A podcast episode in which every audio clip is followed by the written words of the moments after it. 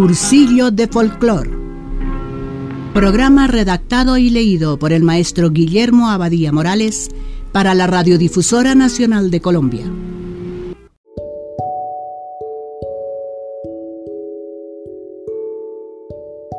Para finalizar con el juguete coreográfico de la familia Castañeda, decíamos que para el Día de los Dolores, entre el 16 y el 24 de diciembre,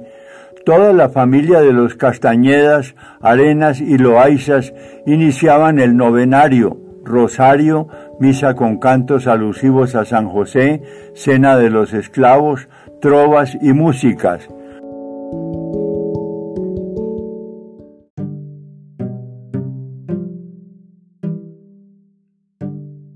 En la procesión la familia vestía imitando las mujeres a doña Juana y los hombres a don Ignacio, camisa blanca de linón sin cuello, pantalón negro de paño de bota ancha a media rodilla, alpargatas y quimbas, cinturón de hebilla de plata y báculo de madera con cintas de seda y doce cordones, que eran llevados por seis hombres y seis mujeres que eran los alféreces.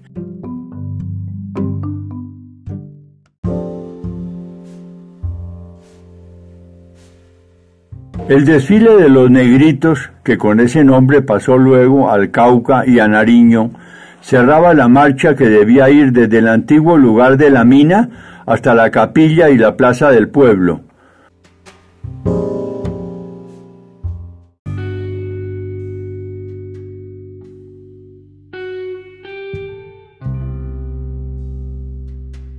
En el lugar y para las fiestas del retiro se hizo muy popular el señor Pedrito Salazar,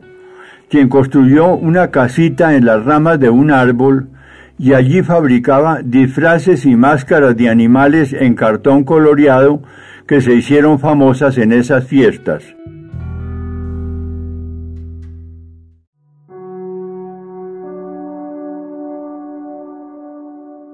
Esa habitación arbórea se llamó familiarmente la Casita Blanca, y a ella acudía toda la población del Guarzo para adquirir sus máscaras necesarias en el festejo de todos los años siguientes, con el fin de simular lo mejor posible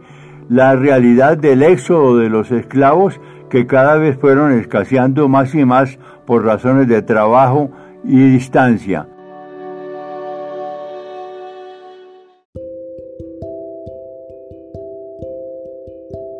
Así las gentes de la localidad se vieron forzadas a reconstruir cada año los detalles del desfile de la familia Castañeda. Esta es pues la razón del nombre de la comparsa de carnaval.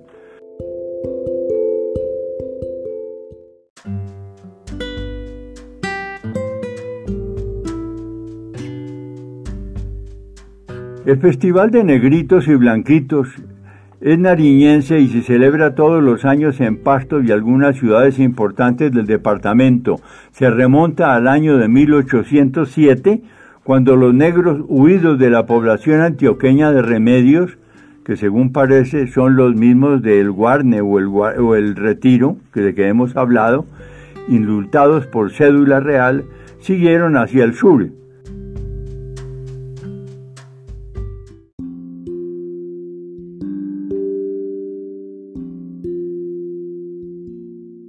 señalaba el 5 de enero, víspera de los Reyes Magos, como el Día de los Negros.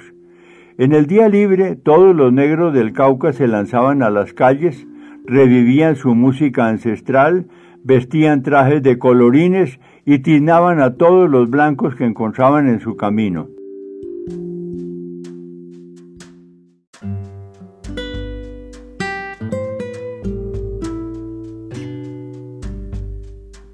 Gracias por su atención a estas divulgaciones folclóricas.